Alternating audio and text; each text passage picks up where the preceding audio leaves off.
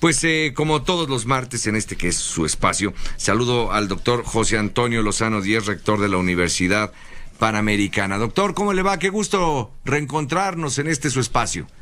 Hola, querido Mario, qué gusto volvernos a saludar. Así es, igualmente. Y me, me interesa mucho el tema que trae hoy porque mire, todos, me parece, todos traemos mucho a cuestas. Todos. Así es, así es, Mario. Yo creo que estamos viviendo una época en general en el mundo que después de muchos años acostumbrados a que las cosas más o menos allí iban, digo, con sus altas y sus bajas, en los últimos meses hemos tenido una sensación y una vivencia de muchas pérdidas. La gente en muchas partes del mundo, con motivo de la pandemia, ha perdido empleo, ha disminuido su situación económica, ha tenido problemas de salud, y por ello algo muy importante, Mario, y necesario en la vida, y ahora eh, creo que es un buen momento para reflexionarlo, es la aceptación.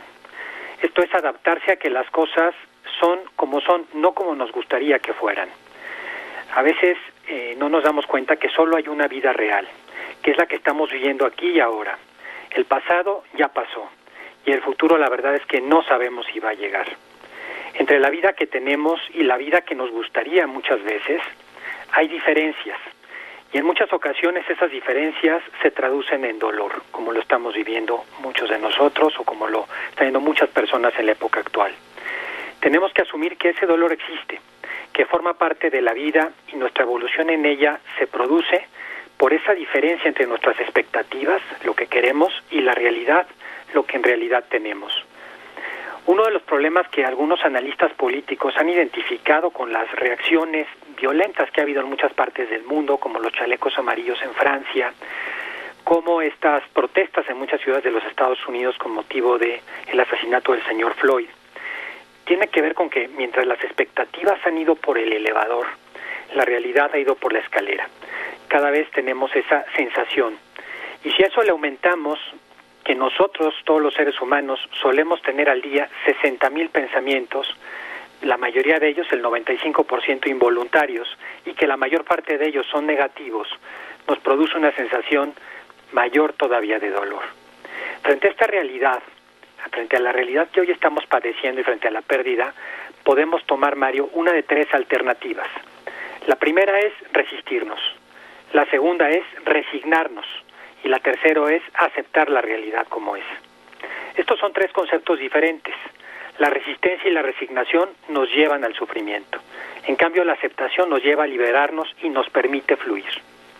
Cuando nos resistimos, esa lucha constante que a veces tenemos con la vida, que viene acompañada de, sentimientos de rabia, de rechazo, de indignación, que no nos dejan de vivir en calma y en paz, nos impregnan el cuerpo, por otro lado, de químicos que nos hacen sentir verdaderamente mal.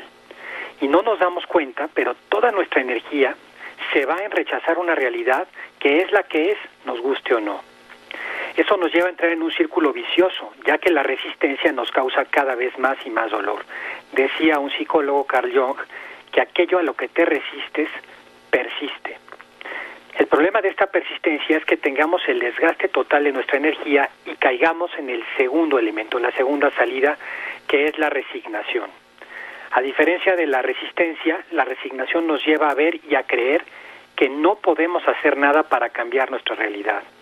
Ya no nos resistimos a ella, directamente nos sometemos a ella. Abandonamos todo esfuerzo para cambiar esa realidad, pero nos rendimos generando en nosotros grandes sentimientos de tristeza, de desdicha, Ya no tenemos fuerza y eso nos lleva a pensar que no somos capaces para vivir la vida que deseamos. Lo que no nos damos cuenta es que esos sentimientos de resignación son fruto de un desgaste que lleva mucho tiempo produciéndose de manera inconsciente en nosotros al haber estado malgastando nuestra energía resistiéndonos a la realidad. Para obtener resultados distintos en nuestra vida tenemos que pensar, hemos de hacer cosas diferentes. No basta con, con revelarnos. En ese sentido, el tercer camino es la aceptación. La aceptación de la realidad que nos libera de malgastar nuestra energía en algo que no podemos cambiar únicamente desde la queja o la resistencia. La aceptación de la realidad nos da el poder de decir, de acuerdo con esta situación que tengo ahora que no es la que desearía, pero ¿qué tengo que hacer para avanzar y acercarme a la situación que deseo? ¿Qué he de modificar en mi vida para avanzar y acercarme a lo que deseo? Aceptar esta realidad nos permite enfocar toda la energía para trabajar en avanzar en el camino, hacia donde deseamos llevar nuestra vida. ¿Cuántos ejemplos hemos visto muchas veces de gente que ha sufrido en la vida y que son muy felices, ya sea por una discapacidad física, emocional, porque han perdido algo y sin embargo siguen siendo ejemplo de ánimo?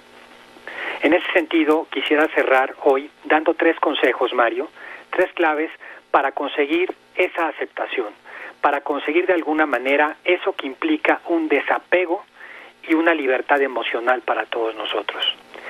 Aquí es, creo que es importante tomar en consideración que el apego es algo que todos tenemos en la vida.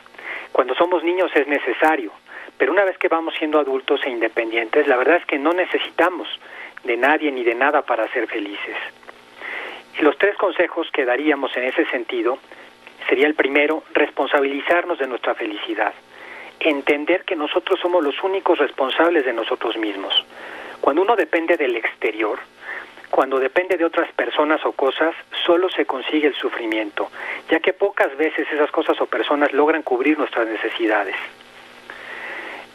Un segundo consejo es vivir el presente, aceptar los cambios de la vida y asumir la realidad. Muchos nos apegamos en este sentido, Mario, a las personas o las cosas porque nos dan sensación de seguridad.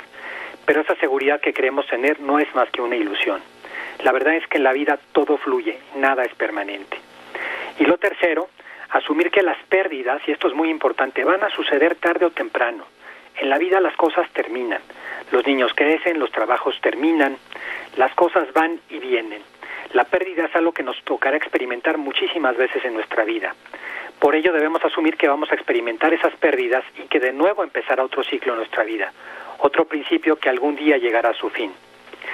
Y estos consejos, eh, de alguna manera, Mario, nos pueden servir. La aceptación. Sin duda, doctor, me parece que pues eh, lo que hemos eh, experimentado todos, ¿no? Me parece cada quien desde su condición. Todos han tenido que modificar o todos hemos tenido que modificar nuestra condición de vida, nuestra cotidianidad. Hemos tenido que dejarla de lado para aprender una nueva.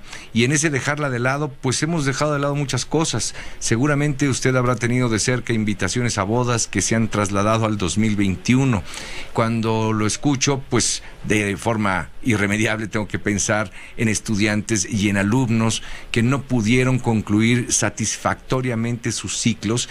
Y no me refiero nada más a la fiesta de graduación. Me refiero a todo ese proceso de terminar un ciclo, un año, una carrera, una licenciatura o la preparatoria, en fin, ¿no? Las personas que ya le digo que no se pudieron casar, es decir, son tantas las situaciones que hemos tenido que enfrentar, la pérdida de un, ser querido sin la posibilidad de velarlo, de estar con eh, sus restos en sus últimas horas. En fin, son tantas cosas que sí, uno se pregunta, ¿y cómo me libero de toda esta carga? Y la aceptación me parece pues el único vehículo para ello y no es un acto de conformismo, es un acto, diría yo, entre otras cosas, la aceptación es dar por bueno, me parece, ¿no? Y cuando damos por bueno, pues se cobra un significado distinto lo que estamos atravesando. Así es, Mario. Así es, efectivamente, en el momento en que uno acepta estas cosas que nos pasan, que son inevitables, logramos liberarnos y logramos empezar a tener la energía y el pensamiento para ver cómo en esta situación que es la que es, nos guste o no, podemos tener el mejor escenario posible, cómo podemos llevar nuestra vida al mejor logro de plenitud aún en estas condiciones. Doctor, pues muchísimas gracias por eh, permitirme compartir con usted en este que es su espacio. Muchas ¿eh? gracias, muchas gracias Mario, un abrazo aquí virtual a todo el auditorio. Gracias al doctor José Antonio Lozano Díez, rector de la Universidad Panamericana y el IPAD.